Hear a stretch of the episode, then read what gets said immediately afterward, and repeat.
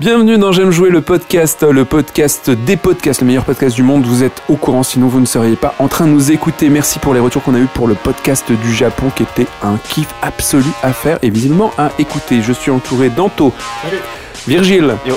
Adil, Salut. Laurent, Salut. Manu, Romain Salut. et moi, Yacine.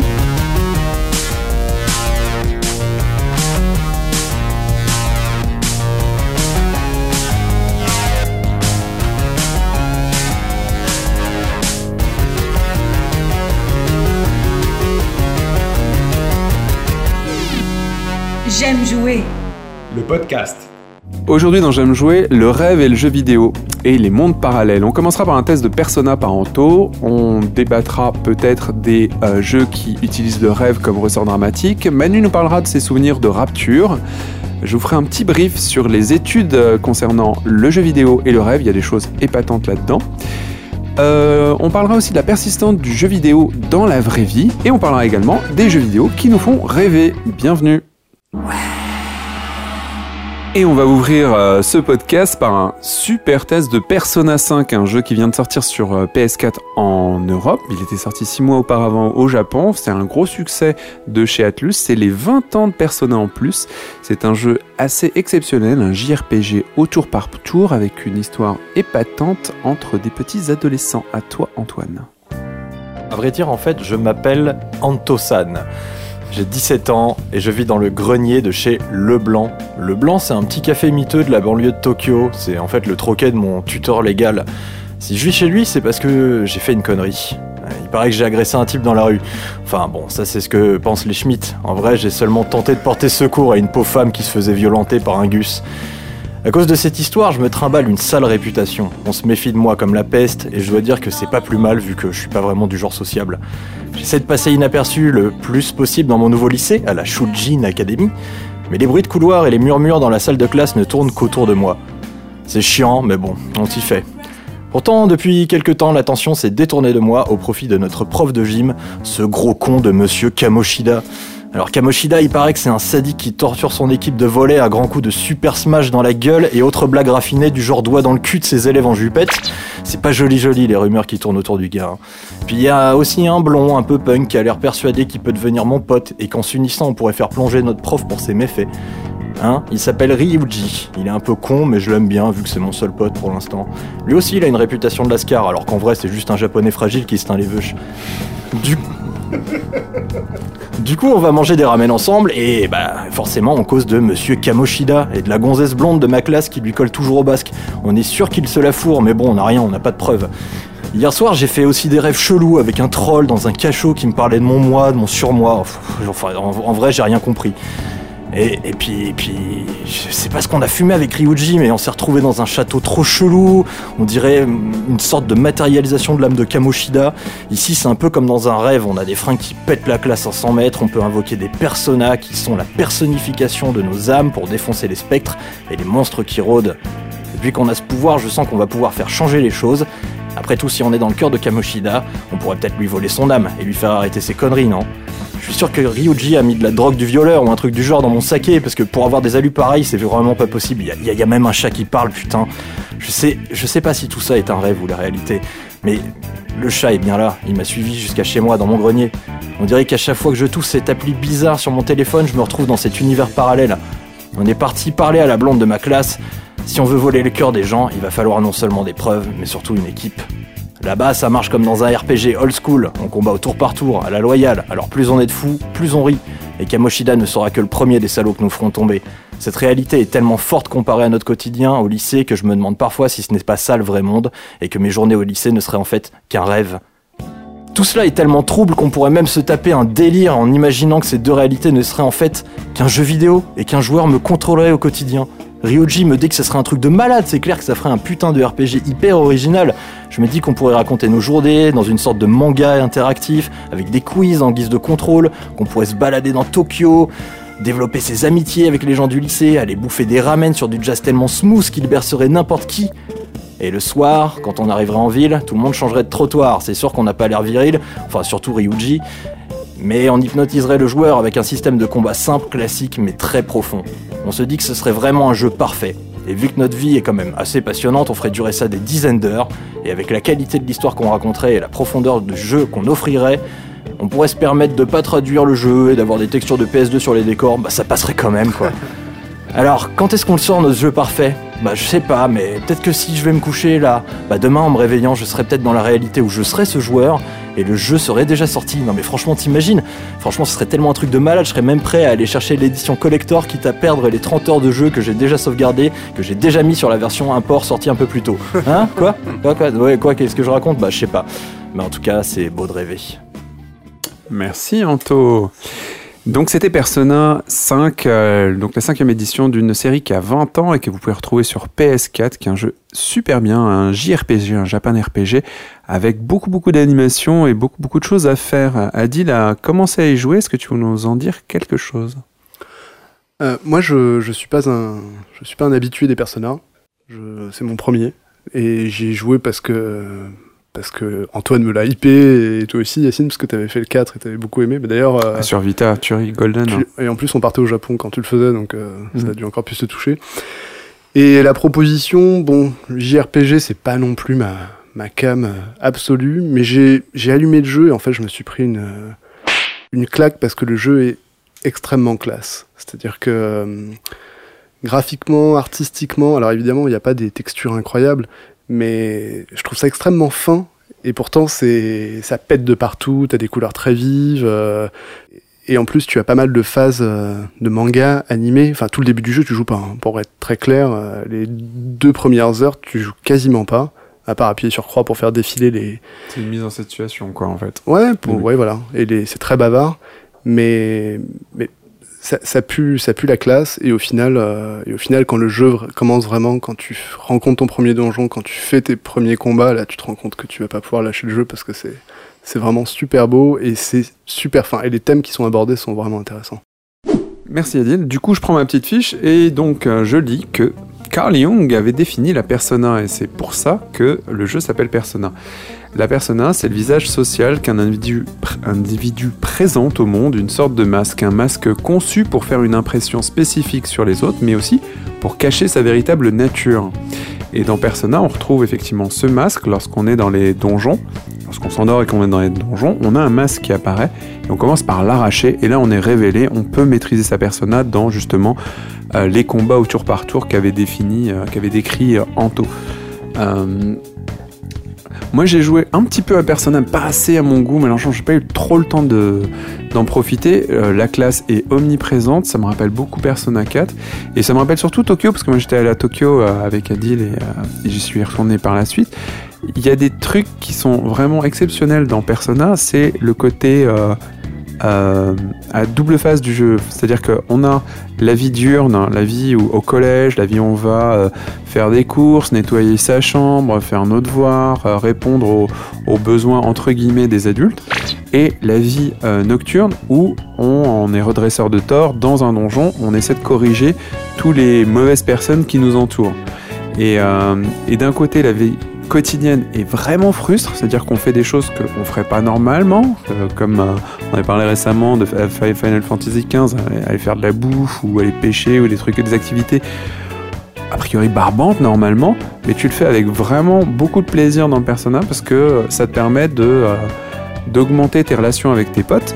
Et plus tu augmentes tes relations avec tes potes, plus tes potes avec tes potes, c'est pareil con, mais plus tes statistiques de combat augmentent. C'est-à-dire plus tu peux développer des choses importantes lors des phases de combat. Si t'es pote avec le petit blondinet peroxydé que décrivait Antoine, euh, ben, plus il va être fiable à ton niveau et il va te permettre de faire d'autres choses en combat. Et si tu n'es pas allé bouffer des ramen avec lui plusieurs fois, ça n'existera pas. Il y a des armes de compétences, des façons de se battre et des options qui n'existeront pas du tout. Et ça, c'est juste prodigieux. Que tu ailles faire une autre activité et d'autres choses se développeront. Donc c'est à toi de choisir. Il y a même un détail, par exemple. Euh, tu peux aller à la bibliothèque de l'université ou de l'école, je sais plus si c'est. Tu peux même acheter directement des livres dans, euh, dans le quartier de Shibuya pour venir chez toi, les lire et tu, tu augmentes tes stats grâce à la, à la connaissance que tu tires de ce livre. Euh, voilà, c'est ça. Si t'as pas de bouquin, bah tu augmentes pas le truc. Tu peux ne jamais le faire, mais ça c'est génial juste de faire ça. C'est-à-dire que si tu prends le temps de, de regarder toutes ces petites histoires, d'écouter tous les récits qui sont peut-être anecdotiques au départ, où tu dis mon Dieu, c'est pas un vrai jeu et ainsi de suite, ça, ça c'est chouette. Et tu le retrouves une fois que tu joues, c'est révélé et du coup tu dis putain j'ai assuré, j'ai lu le bouquin de machin, j'ai rangé ma chambre ou j'ai discuté avec l'autre, on a bouffé des ramen. Ça, ça s'incarne durant le combat et ça c'est assez, assez génial. Oui Virgile? Est-ce que ce système de copinage, c'est comme dans Mass Effect où tu pouvais euh, développer la loyauté que tu avais avec tes, tes, tes, camarades et puis ça te débloquait des missions, des nouvelles missions, des missions annexes qui leur étaient euh, spécifiques? Oui, dire Ça n'a pas spécifiquement d'impact euh, sur euh, l'histoire ou la finalité de l'histoire, par contre ça a un impact sur le gameplay et ce que tu peux faire euh, pendant les combats. Ok. D'accord. Et euh, moi, ce que j'aime bien dans Persona, il y a un truc qui est complètement euh, fort, c'est la vie quotidienne est hyper ordinaire, mais par contre, quand tu es dans le château, c'est la folie pure. C'est la folie pure. On est dans le fantasme, on est dans la fantaisie, on est dans la débauche des faits, dans la, des personnages hyper euh, loufoques.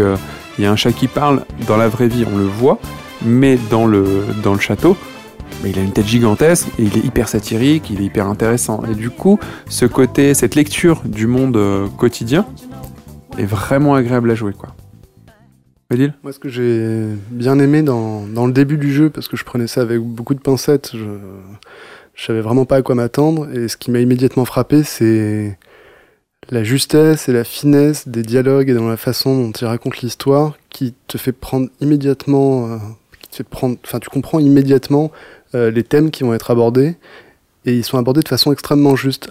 Souvent, quand tu penses à un JRPG, etc., tu vas penser à des japonaiseries, tu vois, c'est le terme euh, consacré maintenant, et, là pour le coup c'est absolument pas le cas. Tout est juste, tout est fin, que ce soit artistiquement, mais même en termes de narration. Et moi c'est vraiment ça qui m'a qui m'a frappé. Et du coup, quand tu continues, euh, quand tu poursuis ton jeu, ton gameplay, etc., les phases justement nocturnes ou diurnes, tout ça est, est vraiment cohérent. Et, euh, et, effectivement, tu passes de, de phases diurnes totalement classique, mais en même temps très intéressante. Quand t'es parti à Tokyo, c'est, juste génial.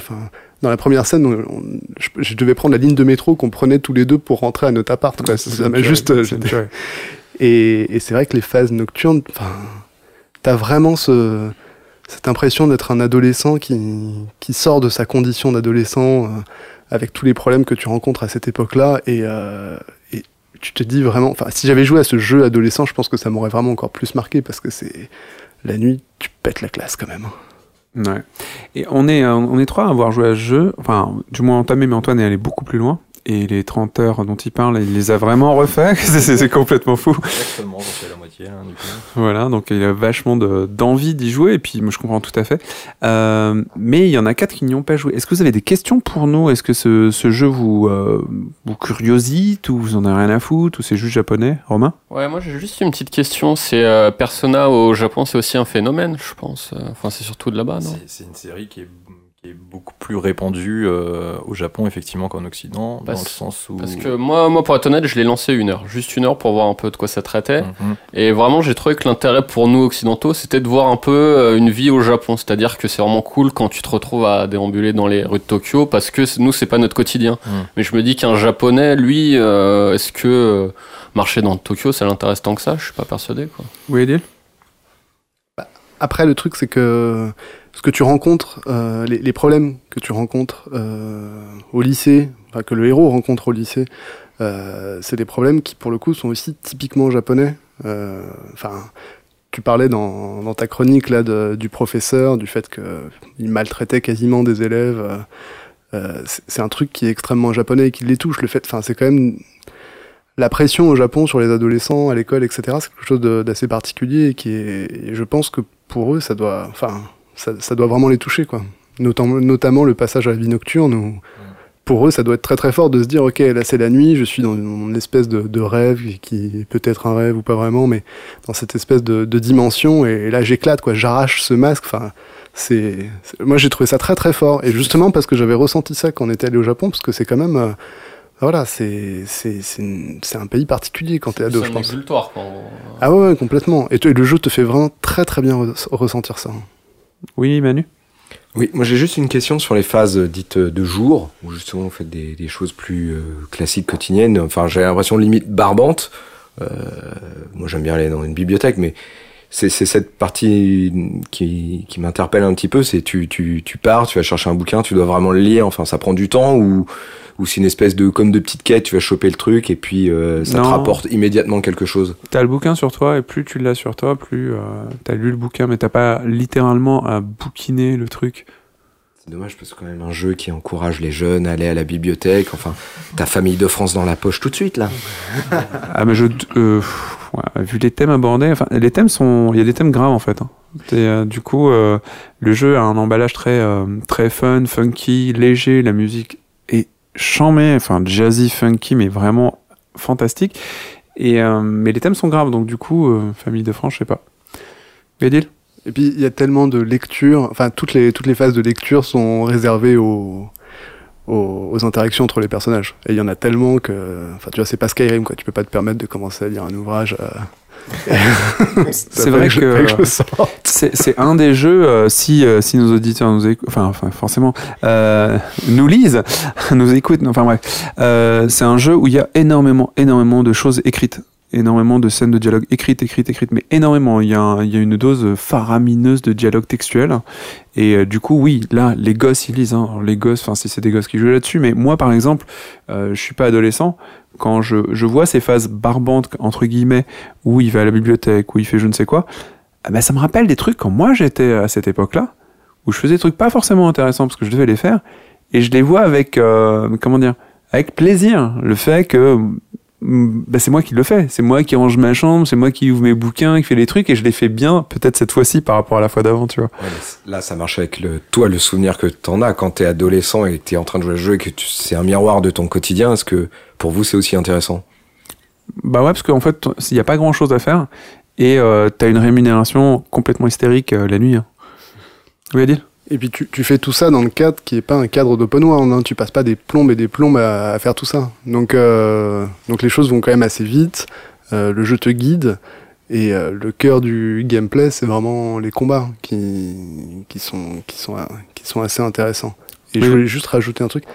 Artistiquement, enfin je l'ai déjà dit, mais moi ça me fait ça m'a fait penser à deux choses, et c'est notamment toi Virgile qui m'a fait penser. En termes de, de classe, ça m'a fait penser à Cowboy Bebop, mais euh, donc c'est. je perds son autocontrôle. Dans deux mois, tu pourras dans un podcast me dire que j'ai raconté de la merde. Et en termes d'ambiance, de d'énergie, euh, ça m'a aussi fait penser à Jet Set Radio. Tu vois? Double combo. Ouais, double combo, mais tu vois, dans le sens où. d'accord avec ça. J'ai beaucoup pensé à Jet, à Jet Set Radio, alors que le jeu n'a strictement rien à voir.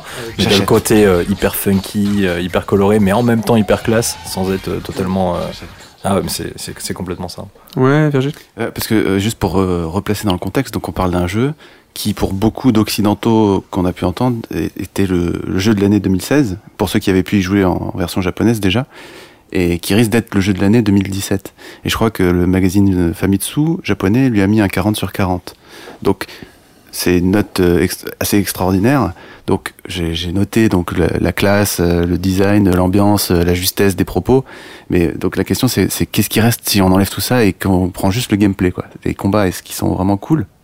Euh, ouais, complètement, parce que tu as un aspect, euh, effectivement, que j'ai pas forcément abordé dans ma chronique, euh, un aspect un peu, euh, ça va être très vulgaire ce que je vais dire, mais un aspect un peu Pokémon, dans le sens où euh, ton personnage est le seul de, des, des personnages qui vont dans la dimension parallèle, on va dire, à avoir la, la, la possibilité de capturer plusieurs personnages, d'avoir plusieurs personnages, et tu vas pouvoir les mélanger, faire un peu de l'alchimie entre les uns et les autres pour te faire un super méga personnage qui est capable de maîtriser tous les éléments au final, tu vois. C'est quoi C'est des invocations comme dans Final Fantasy? C'est des invocations, c'est voilà, c'est un peu cet esprit-là, effectivement. ouais. Et c'est un jeu de à peu près combien d'heures à votre avis?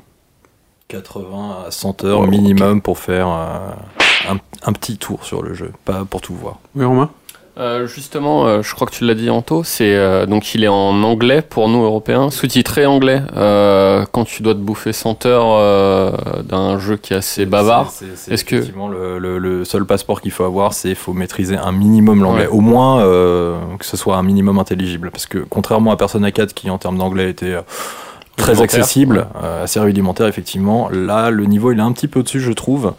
Euh, alors c'est bien parce que les dialogues ils sont d'une meilleure qualité, mais effectivement ouais, y a- ça peut être un- ça peut être une vraie barrière pour les joueurs qui maîtrisent absolument pas cette langue. ouais. Et les voix anglaises sont super cool. sont vraiment super sympas. Oui, euh, Manu?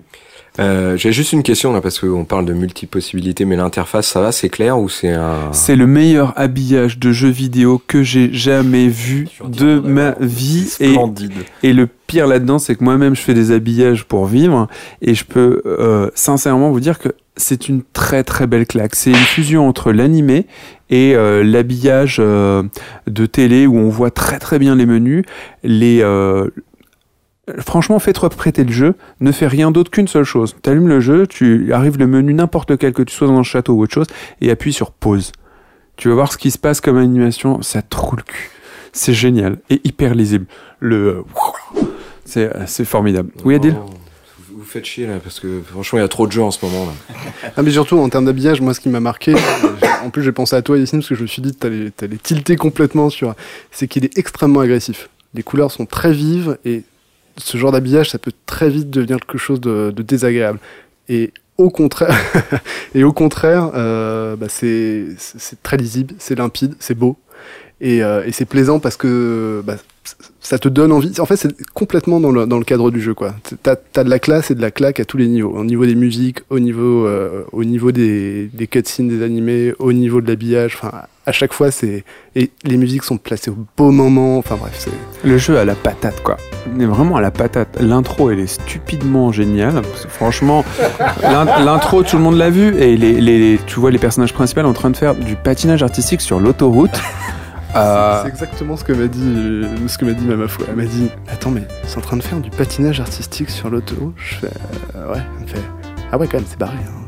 Voilà, donc on est clairement déjà, on t'ouvre l'idée du rêve, le rêve est là, mais quand tu joues au jeu, tu l'as dit, ok, bon. Et il y a autant de décalage entre les phases rêvées et les phases terre à terre, euh, ras, ras du plancher, fais tes devoirs, ferme ta gueule, va te coucher, euh, adolescent de merde. Et ça, c'est chouette. C'est vraiment, vraiment chouette. Bon, bah, moi, je me cache, je vais jouer. Est-ce que quelqu'un, sinon en dehors de ça, sur la thématique du rêve, des souvenirs de jeux qui allient euh, rêve et jeux vidéo euh, bien bien? Bien, bien ou pas bien, pas bien? Parce que dans Mass Effect 3, il y a des rêves, mais c'était un peu pourri quand même. Ah, Je me souviens de ça. T'avais une gamme, tu, sou- tu, tu, tu galopais après une gamine ou un gamin qui, vrai, qui te racontait le, le futur, Oui. qui te disait qu'à la fin du jeu ça va être de la merde. Et effectivement, c'était de la merde. Annoncé que ça allait être mauvais. Tu vas voir, à la fin du jeu, les pourraves et tout. Tu t'es là, mais non, c'est un cauchemar. Et puis t'arrivais à la fin du jeu. Ah ouais, je, me, sou- je me rappelle de ça, mais Ah, ça, ça tient, ça, ça compte double. Ouais, Laurent Euh, moi, mon premier souvenir de jeu lié au rêve, en fait, c'était euh, sur euh, Zelda Link's Awakening, qui commence en fait par un naufrage de, de notre, de notre euh, héros. Euh, il arrive sur une plage et il est récupéré par une, une, une jeune fille qui s'appelle Marie, je crois. Marine. Marine, ouais, c'est ça, Marine. Et euh, donc il échoue sur l'île de Cocolint. Et euh, donc, comme euh, dans tous les Zelda, il doit partir euh, en quête pour sauver un, un poisson rêve, Un poisson rêve? Qui est euh, en fait qui est euh, dans un œuf gigantesque au sommet d'une montagne, si je me souviens bien. C'est logique. Ah, Voilà. Et là, Ouais, on se dit, là, on se dit, il s'est, il s'est peut-être échoué sur l'île, mais euh, il s'est peut-être endormi avant quand même. et, euh, et effectivement, en fait, tout se passe, tout se passe dans un rêve. Et euh, j'ai envie de dire presque traditionnellement, mais euh, il y a toujours un moment donné où on se dit, même dans le jeu, on se dit bon, ok, c'est un rêve, mais il est dans un monde à part. Est-ce que c'est un monde rêvé? Est-ce que c'est un monde alternatif dans lequel il a accès par l'intermédiaire des rêves, pardon? Mais euh, donc tout tourne autour du rêve et euh, j'ai trouvé ça vraiment. en tout cas pour moi c'est le meilleur Zelda. Franchement, euh, C'est quel Zelda du coup Zelda Link's Awakening sur euh, Game Boy Game et. Game Boy Color. D'accord, Zelda le réveil de, de Link. C'est ça, fait. ouais. Et, et du coup, il y avait des, ça avait des impacts sur le gameplay ou, euh, ou c'était juste Non, non, non, la trame, du- c'est pas c'était du juste tout, la trame euh, de fond qui Ouais était ouais c'est la trame de fond. Il n'y a pas il y a pas un basculement de, de, de monde. euh, tu vois comme dans euh, c'est euh, hum, ah j'ai plus le nom sur euh, SNES. Le, Link le- to the Past Li- Link to the Past. Ah oui, où il y a une interaction entre le présent et le passé, machin. Là, ça se passe uniquement dans, dans ce monde rêvé, mais il est complètement fou. En fait, il y a un village, le village des animaux, donc euh, ils sont tous, c'est tous des, des personnages, enfin des animaux, euh, on va dire anthropomorphes. Euh, c'est des quêtes barrées, les personnages sont loufoques, bon, comme dans les Zelda euh, en général, mais euh, mais il n'y a pas de, de a pas de gameplay basé sur rêve et réalité. Tout se passe dans, le rêve. Mais moi, je l'ai trouvé complètement fou, complètement, enfin le plus romantique, je trouve, en plus le plus romantique des Zelda. Et, voilà, c'est un super bon souvenir de rêve. D'accord. Romain? Euh, bah Catherine, euh, mais euh, j'ai Encore? Joué. Ah, Bah ouais ouais, non mais t'es obligé d'y faire référence vu que tout est basé là-dessus, mais je préfère que tu le reprennes Yacine, je sais que tu l'as fait récemment, donc niveau histoire je sais plus exactement comment ça se passe, C'est- je crois que t'es es en couple donc avec une, Catherine. Une Catherine voilà, et en fait t'es pris euh, dans des rêves à résoudre des puzzles, Euh, je veux bien que tu reprennes la suite. parce Ok, que- ouais, non. euh, euh, oui, mais c'est ça, c'est Catherine, en gros, t'es avec une, euh, une jeune femme et t'es sur le point de passer à l'étape supérieure. En gros, t'installer avec elle et plus si affinité. Euh, elle te met bien la pression et euh, tu commences à être stressé. Quand tu vas te coucher, du coup, tu commences à avoir des, des rêves assez effrayants où t'es en un mouton, entouré de moutons et tu dois grimper sur des cubes, sinon tu te fais broyer en bas. Une fois, une fois que t'as monté en haut des cubes, tu vas au confessionnal et tu réponds à une question qui est sans doute l'enjeu euh, qui est lié à l'enjeu que tu as eu dans la conversation avec Catherine le jour même. C'est est-ce que tu veux t'engager, est-ce que tu veux pas t'engager, tu veux des gosses, tu veux pas des gosses, et des trucs comme ça. C'est assez stressant et c'est les gens qui ont fait Persona qui ont fait Ouais, ce jeu. c'est- C'est pour ça que je le reprends. ouais. Et euh, je crois que plus, plus t'es stressé, plus le niveau des puzzles est élevé, et ainsi de suite, plus ça va vite, plus. plus Ouais, mais il y a eu un truc qui était génial dans Catherine et qui, euh, qui fait qu'il serait peut-être pas partagé par Famille de France non plus. C'est que euh, tu, tu traînes vraiment au bar longtemps et plus tu bois, plus tu es fluide dans ta montée de cubes. Et tu as une jauge de un éthylomètre en fait. Si tu traînes après avoir vu ta chérie et que tu bois et que tu bois et que tu te remplis bien bien bien de verre, ça va mieux se passer la nuit. Ou du moins tu auras un petit bonus, un petit bonus de temps. Vous avez le vin petit et la cuite mesquine. Dans le fond, vous méritez pas de boire. Tu te demandes pourquoi il picole, l'espagnol? Et pour essayer d'oublier des pignoufs comme vous. Je l'ai fait à une période où le jeu avait, avait vraiment du sens pour moi. Oh. C'est-à-dire que c'était vraiment euh, des, des espèces de conflits internes. Je jouais au jeu, je me disais, euh, ah ouais, d'accord, et puis, enfin, euh, je me disais, ah, le, le mec, euh, il, il a pas trop de bol, et puis euh, j'arrêtais de jouer, et puis je me disais, ouais, mais moi, dans ma vie, euh, tu vois, enfin, bon. Et, euh, et il m'a vraiment marqué, enfin, euh, au-delà du gameplay, qui était mais cauchemardesque, mais c'était euh, un truc de fou sur les, les, les derniers niveaux, mais. euh, Non mais la difficulté elle est, elle mais, est, euh, euh, mais un, colossale. vrai, un vrai plaisir quand tu le finis, quoi. Bah, c'est d'autant plus cauchemardesque. Moi, je me rappelle d'un truc. On, on avait vachement évolué dans le jeu et on arrive à un moment où euh, ben, Catherine euh, continue à te foutre la pression. Du coup, tu vas bientôt te marier avec elle. Enfin, tu n'arrives pas à lui dire non. Euh, ton personnage, en tout cas.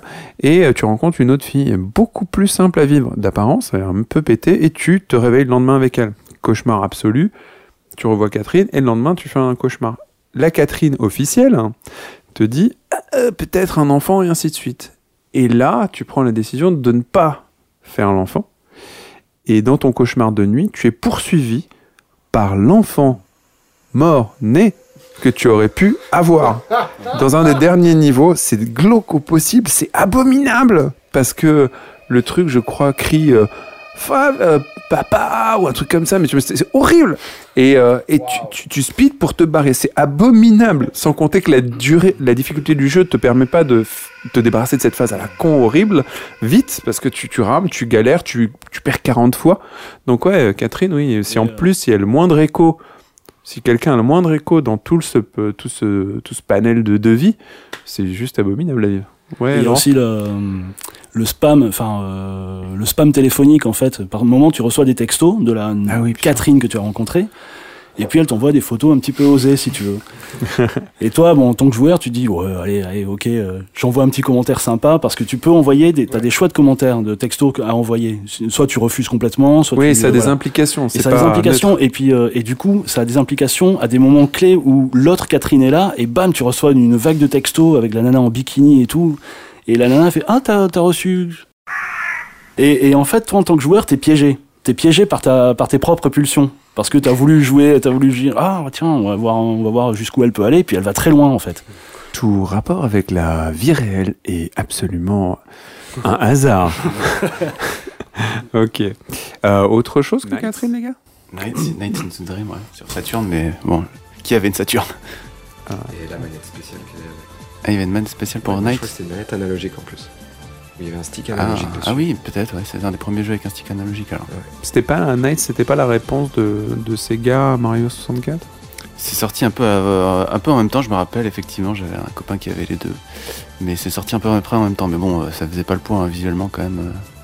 Dans Night, tu joues donc un, un petit personnage euh, des rêves, un lutin, et tu fais euh, Une un, une, je sais pas. Hmm, bon, euh, je pense que c'est plutôt. Enfin, je pense que c'est asexué, hein, mais bon. Ouais, Voilà, ça. un bonnet de bouffon, et, et comme Sonic, tu rattrapes des, des anneaux ou des pièces ou je sais pas quoi, en volant en fait, en, Virevolt, en ouais. 3D. C'est ça en fait. Mm.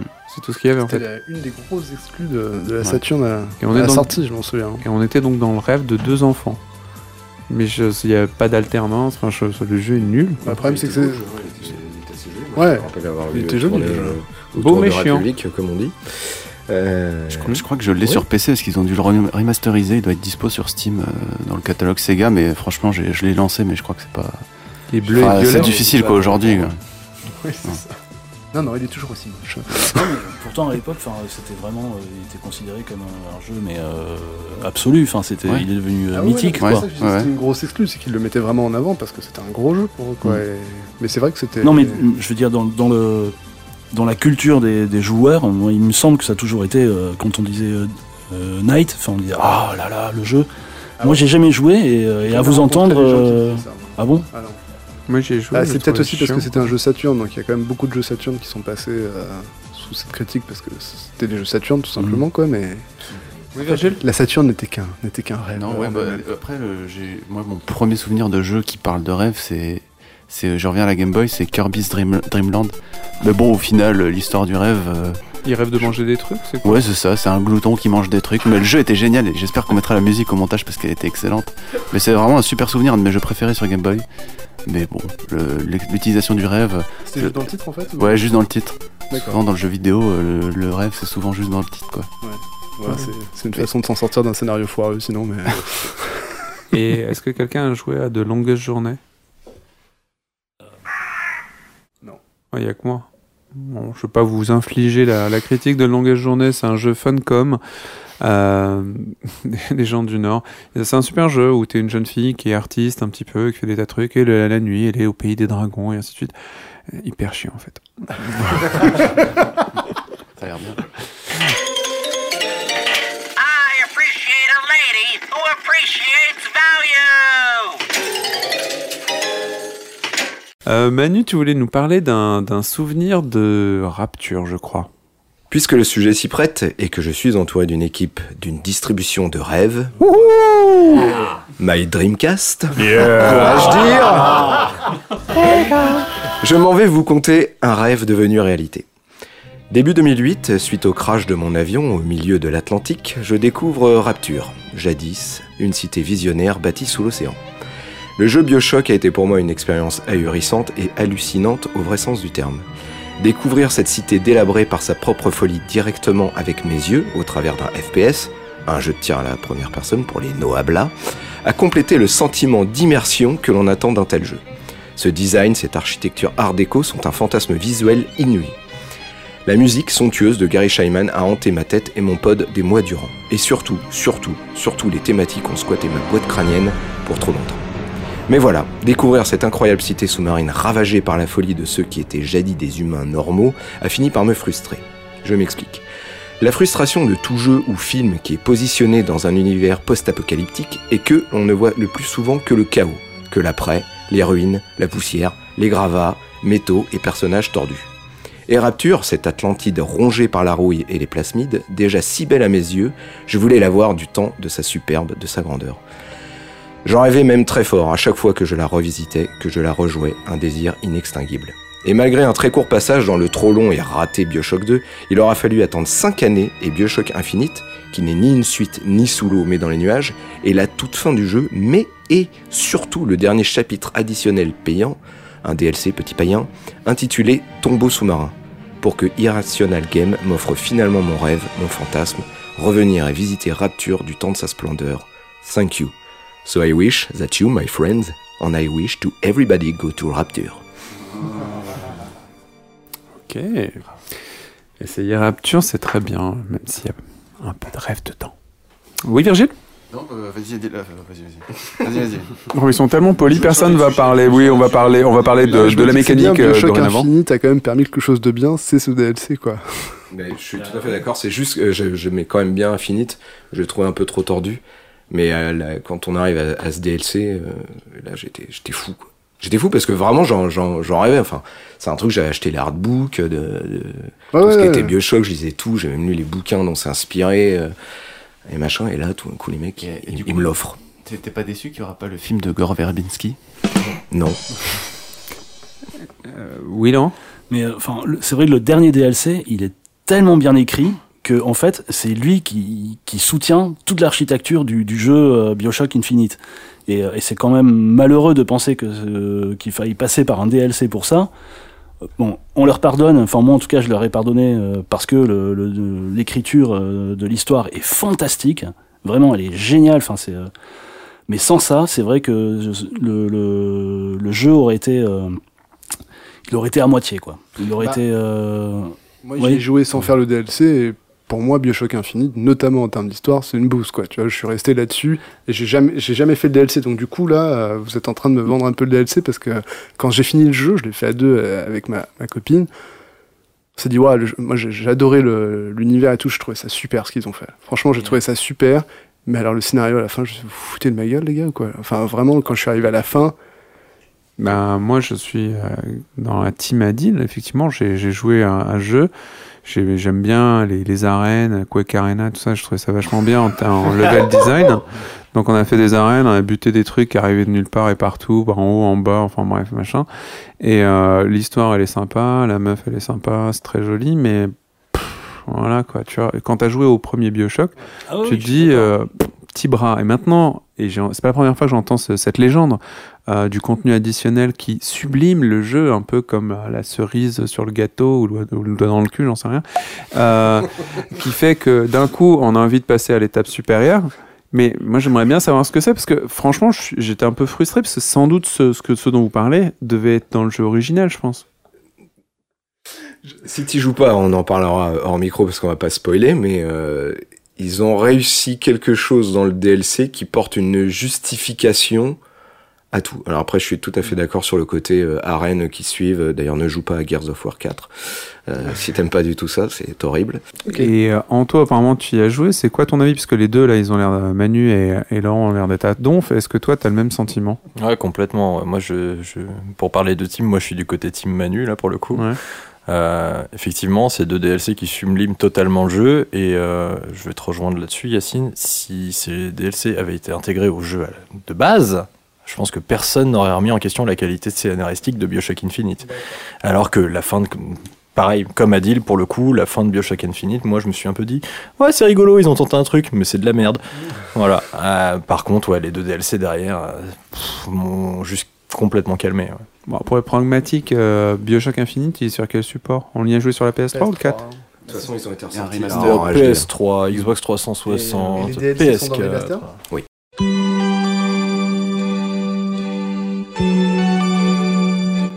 Moi, je vais vous parler de deux, trois petites choses. J'ai vu qu'il y avait des études qui avaient été menées sur euh, le jeu vidéo et les rêves. L'apport du rêve au jeu vidéo et inversement. Une chercheuse euh, canadienne qui s'appelle Jane Gackenbach a compilé certaines euh, recherches. The Verge, un magazine anglais, je crois, a résumé tout ça et je vous en faire le résumé parce que c'est assez intéressant. Il paraîtrait que les joueurs intensifs font déjà moins de cauchemars, d'après leur étude. Anto, toi qui es intensif. Ah, moi je ne sais pas, moi je, je ne me souviens pas de mes rêves, ça doit être à cause de ma consommation de cannabis le soir, je ne sais pas. Famille de France. Bonjour Ça, c'est pas vrai parce que Non, mais il paraît, quand il tu paraît- joues à Overwatch euh, pendant des heures et que t'es bien tendu, tu vas te coucher, après tu rêves encore euh, de, de partie, quoi. Oui, c'est sûr. Alors, contre, je me rappelle que quand je jouais beaucoup à Guitar Hero, effectivement, après quand je fermais les yeux, je voyais encore les étoiles défiler, mais ça c'était de la persistance rétinienne, c'était pas du rêve.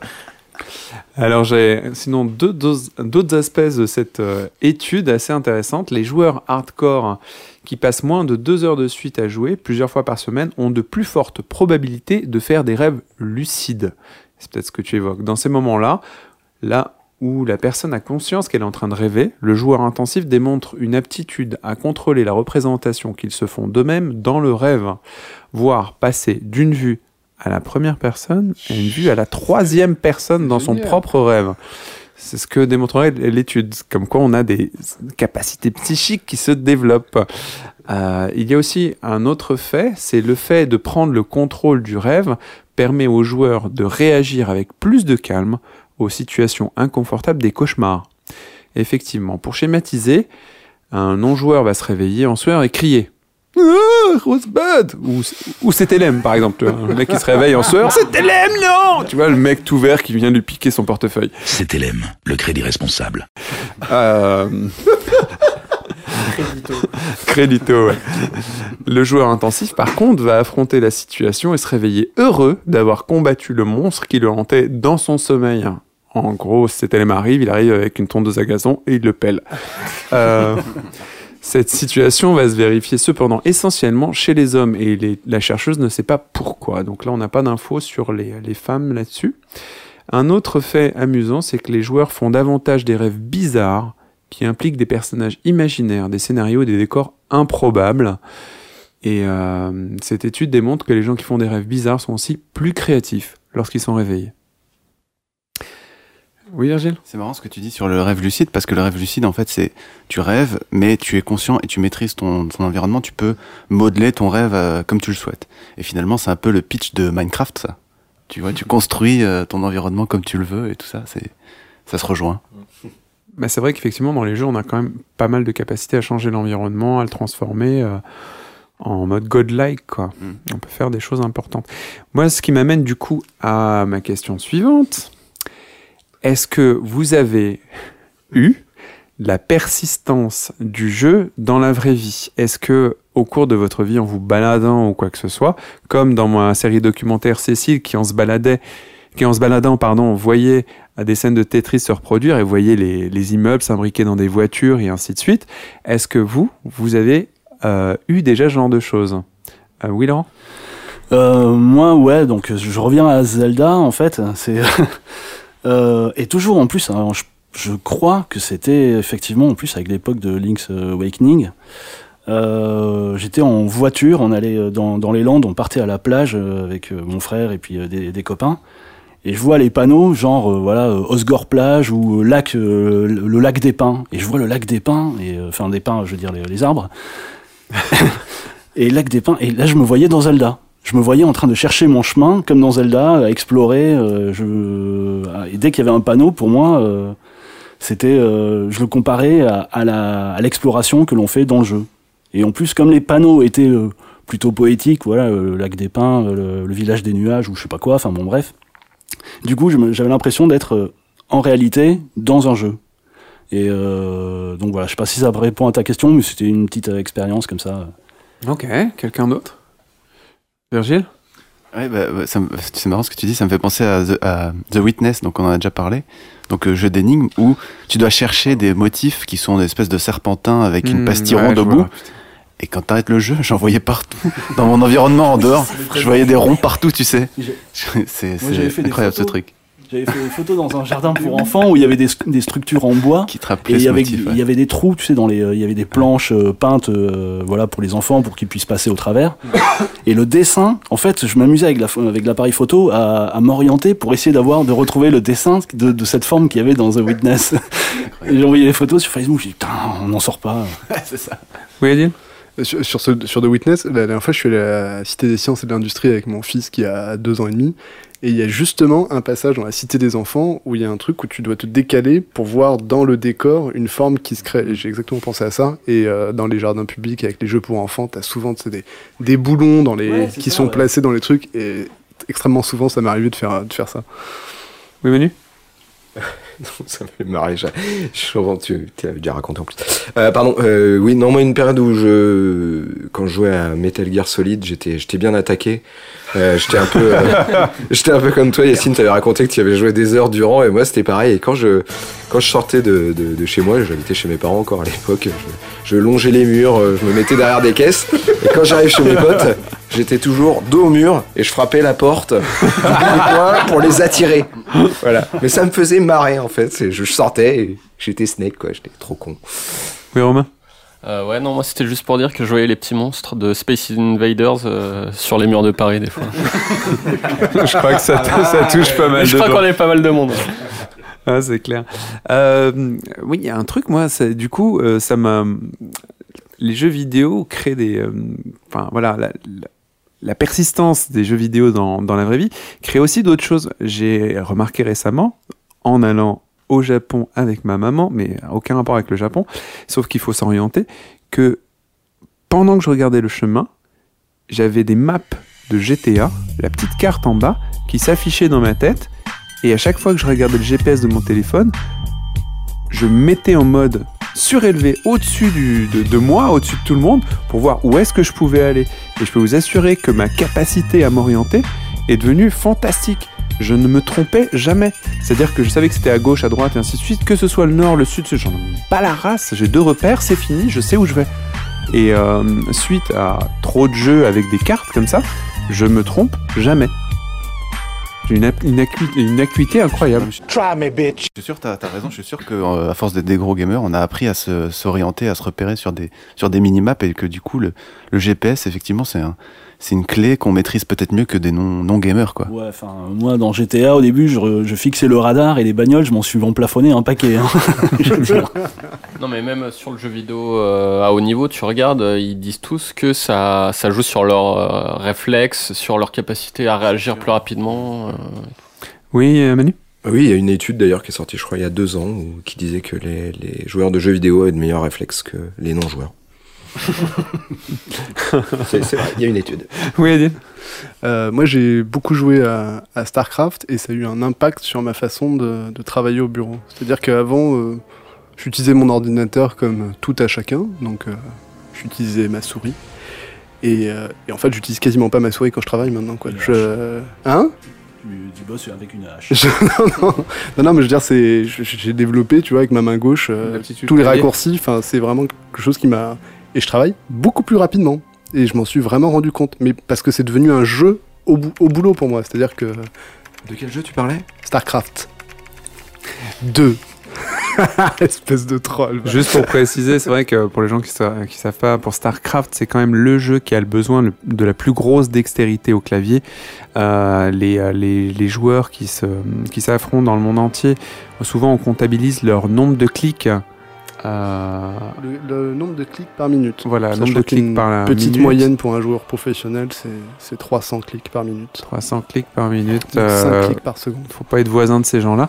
Euh, donc ouais, cette capacité en plus. Il y a un truc à dire, c'est que les jeux comme les rêves sont un moyen de euh, de voir comment on est dans la vraie vie. Que ce soit les jeux qui te font compiler des trucs, réfléchir à des choses, ou le rêve qui euh, est la somme de ta journée que tu digères ou de pathos ou quoi que ce soit, ça te permet d'avoir une réflexion là-dessus. Et quand tu le digères bien, c'est plutôt cool.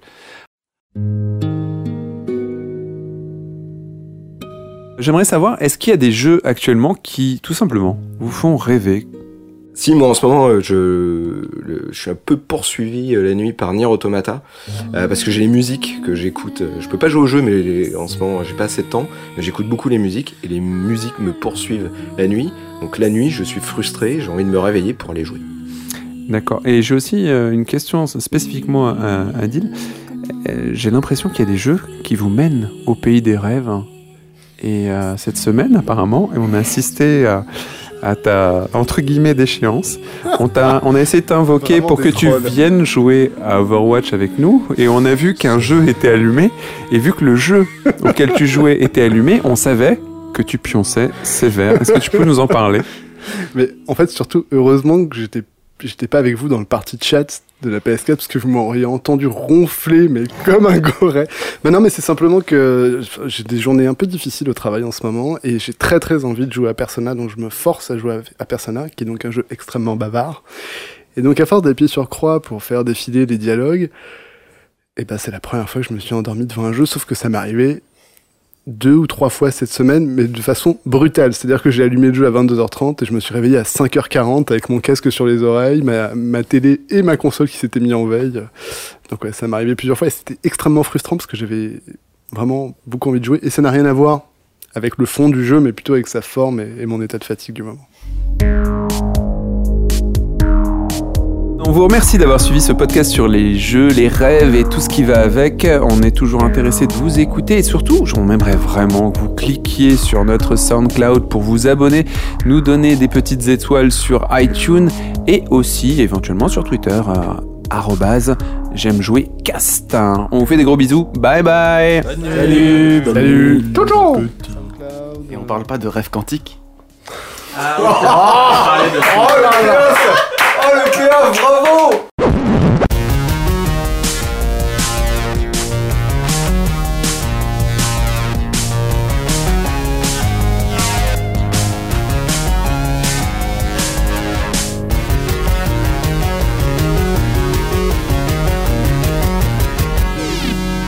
J'aime jouer. Le podcast.